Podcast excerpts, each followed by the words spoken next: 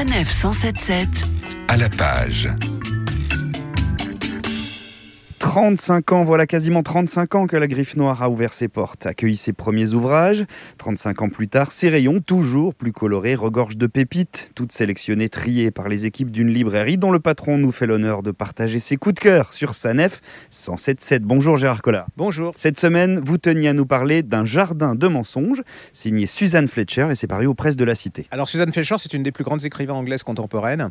Et là, elle se met en danger. Puis je sais que les gens en ce moment, ils ont besoin de s'évader hein, parce que c'est un peu compliqué euh, les gens sont inquiets et tout. Vous savez, il y a Rebecca de Daphné du euh, ce livre incroyable et ce film incroyable. Et là, elle fait une sorte de remake. Alors, c'est l'histoire d'une jeune femme hein, qui a une maladie, euh, qui a la maladie des de verre, qui a une passion, c'est les plantes. Et donc, elle, elle est spécialiste dans l'installation des plantes dans les serres. Et un jour, il y a un châtelain qui bah, lui commande une serre au fin fond de l'Angleterre.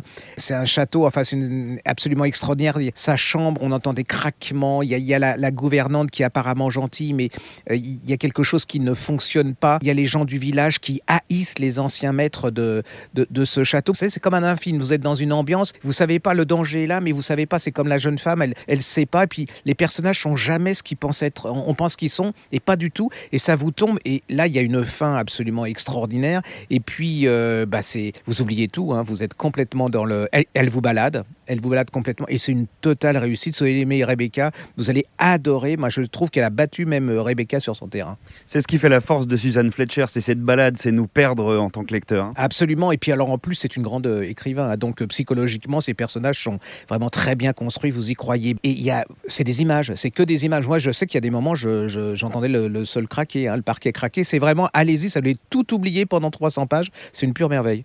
Un jardin de mensonges, signé donc Suzanne Fletcher, Paris aux presses de la Cité. Encore de savoureux instants lecture en perspective. Pour plus de conseils de la sorte, direction la chaîne YouTube Griffe Noire TV. Puis rendez-vous ici même. Merci Gérard et à très bientôt. À bientôt. Retrouvez toutes les chroniques de Sanef 177 sur sanef177.fr.